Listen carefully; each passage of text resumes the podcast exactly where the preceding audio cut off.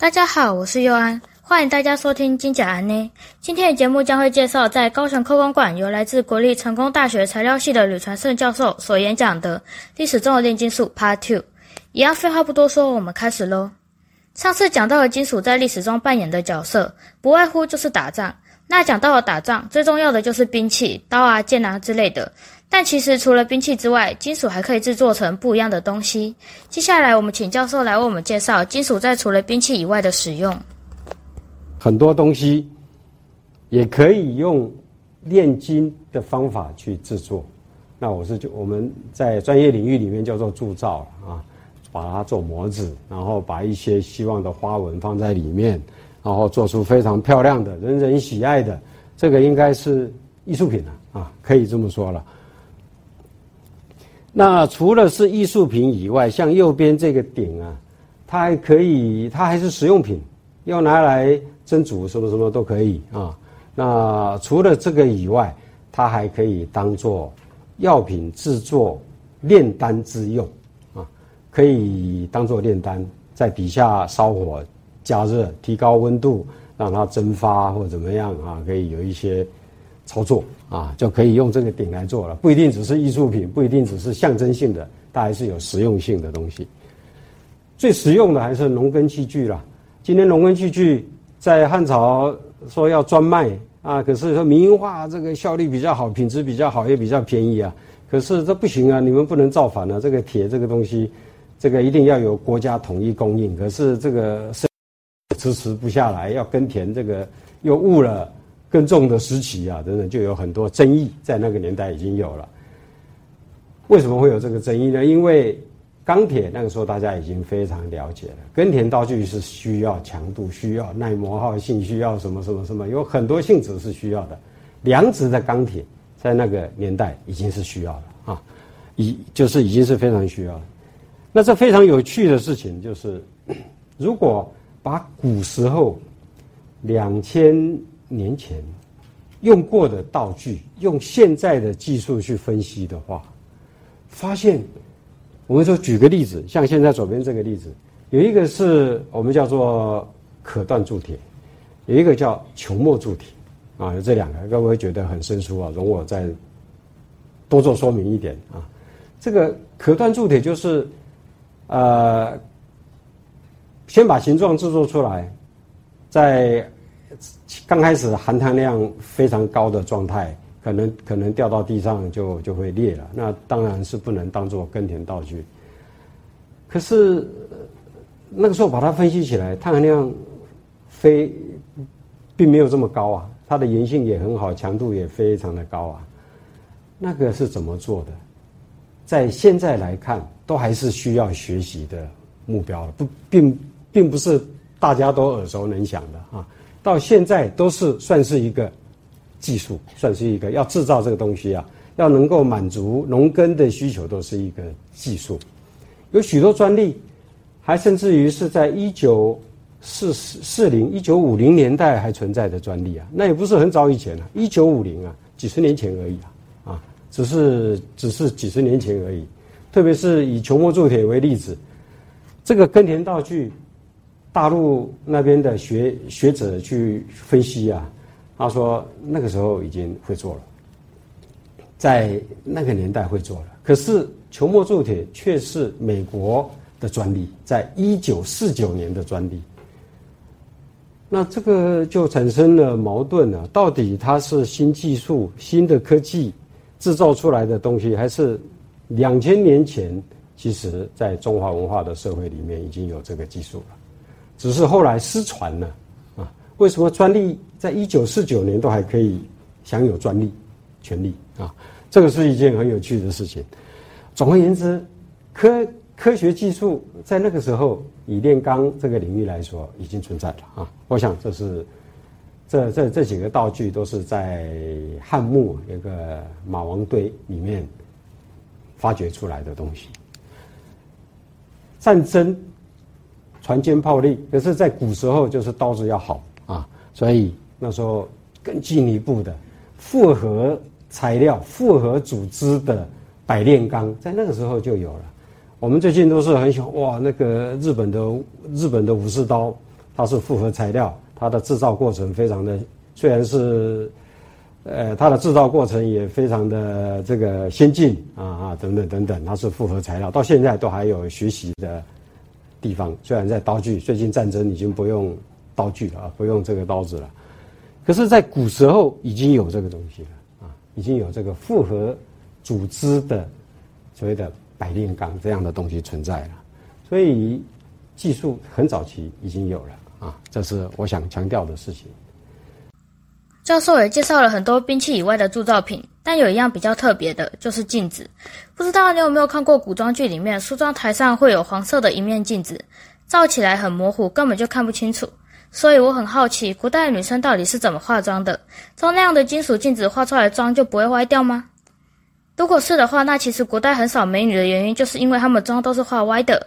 那是不是也可以说像新诗王昭君那样，其实就是素颜没化妆，所以才很美啊？哇，好像知道太多秘密了。好了，废话说太多了，我们来请教授讲解一下古代镜子与现代的差别。面是镜子，它的原料要么是铜，要么是铁。那么很早以前就已经知道怎么做了，但是现在来想，要把一个金属材料经过就经过提炼过的金属材料。它不是千疮百孔，它是可以用的，它是非常致密的，它的组织也是非常致密，它是可以抛光，把它把它经过加工的手法抛把它抛光，当做镜子使用，可以当做镜面使用的金属材料，它一定是要非常的这个里面没有什么缺陷的。如果里面有坑洞、有孔洞、有有有毛细孔、有什么，那就那就那就没有办法。很如实的当做镜子使用了啊！除了这个以外，它的背面还有艺术的追求，就是它的花纹啊。有的人喜欢把吉祥的这个字啊，或者是把它表现在这个镜的后面。在早期啊，在历史上就有这么这么一件事情。可是有一句话大家知道，大家都很熟悉的，叫“破镜重圆”呢。早期的镜子虽然很努力做的，做的很很精致了，可以打成镜面的，可是掉在地上还是破成两半的啊！掉在地上破了，就是表示说这个材料，这个材料这个金属完全没有延性，掉到地上它就破了啊！那是不是能够重能能够重圆呢？在物理上是不可能的啊，在物理上是没有办法把它重把它重圆。那照镜子大家都喜欢啊。这件事情，那从就是想到这个事情，说，那掉到地上不会破的方法是什么方法呢？那就是改变材质，改变，改变材料。这个铸铁镜是不是把它弄得有韧性、有粘性？那更进一步的做得更好啊，做更更更进一步做得更好。那么可以知道说。小小的一面日常生活用的镜子，它里面有科技的要素在里面。如何把组织把它致密化？如何怎么样怎么样怎么样啊？就是有很多方法是可以采用的。那值得探讨的，就是在故宫博物院，台北故宫博物院，它也展出了几面叫做透光镜。哎，这个透光镜，太阳光照进来，这个镜子这是金属做的，金属是不透明的东西。为什么还可以透光呢？名字就叫做透光镜。为什么呢？因为当你在照镜子的时候，镜子的背面的纹路可以表现到镜子这边来。例如说“吉祥如意”这四个字，你可以一面照镜子一面看到。那这样子，或者是这个升官发财啊，或者是怎么样，或者是很漂亮的这个纹路，可以到镜面这一这这这边过来。这个技术啊，这个就是透光镜的技术，那个时候就有了，啊，在在那个时候就有了。这是一个呃相片呢，就是太阳光照射这个镜子，镜子应该是不透明的，为什么镜子的背面的花纹可以照到镜子的正面过来？这个是值得探讨的。那么在在中国大陆那边有一个，那个时候还是。呃，有一位大官，我就不说他的名字了。他下令他的中研院啊，还是那个去去探讨为什么会这个样子，把它理论化。如果要再现、要重置，是不是有可能？这个科技是不是就是这样子失传呢？他就考验在在在中国大陆这个这个的研究学者。那么这个的原理主要的，我在这边跟大家分享一下啊。把镜子做到薄到某一个程度的时候啊，就会对把这个金把把这个铁镜也好啊，铜镜也好，把它做到薄到某一个程度的时候，金属的组织会很敏感的受到我们叫做凝固速度，就是冷却速度，就是金属熔汤让它固化，让它固化速度的影响，固化的速度越快。金属组织越致密，啊，它的组织是不一样的，甚至于在我们材料学的这个专有名词里面呢，它会发生像变态，它会变态。像变态就是本来应该是这个组织的，它变成另外一个组织。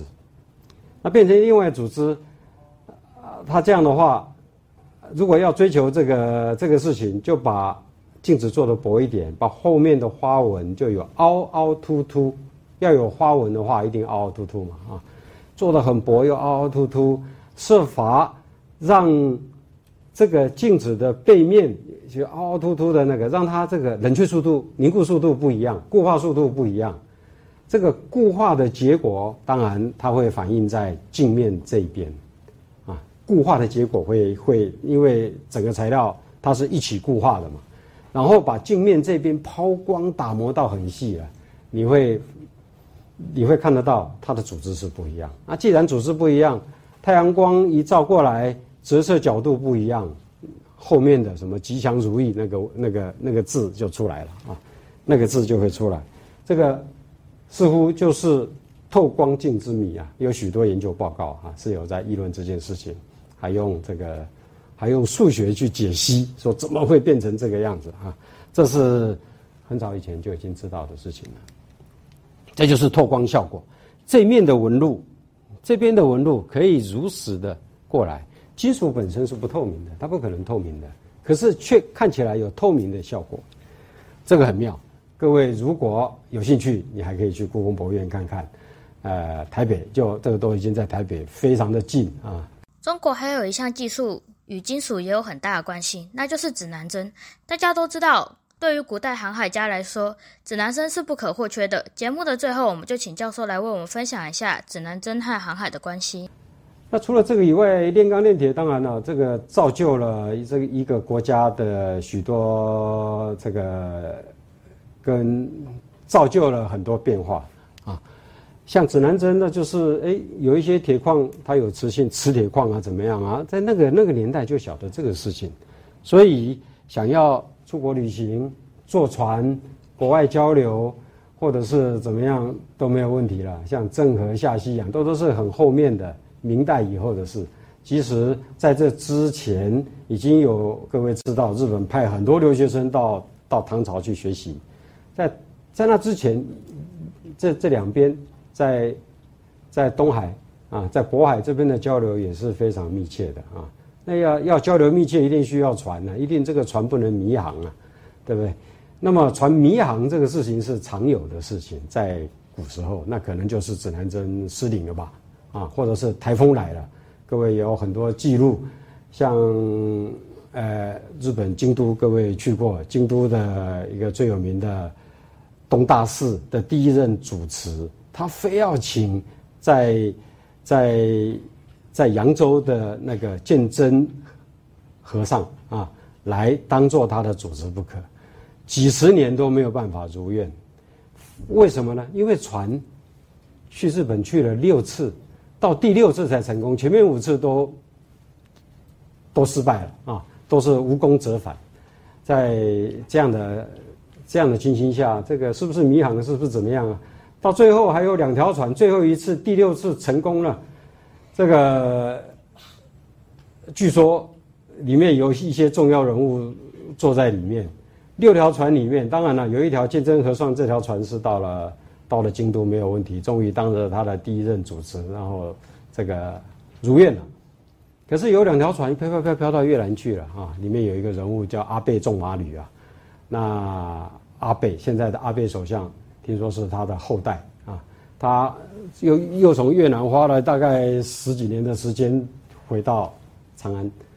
那么这个就是迷航了啊！整个船不知道，或者是碰到台风，各种这个这个理由，现在都还都还搞不清楚。但是船确实是一个非常重要的事情。我今天为什么会站在这里跟大家报告事情呢？因为我把这个小故事说给这个李教授、李光龙教授听啊。我说里面有一条船呢，杨贵妃坐在里面啊，呃三三三个版本里面的一个版本。杨贵妃在里面，因为在日本有许多庙，他他是祭祀杨贵妃，当然也有徐福的庙了啊，也有长生不老的庙啊。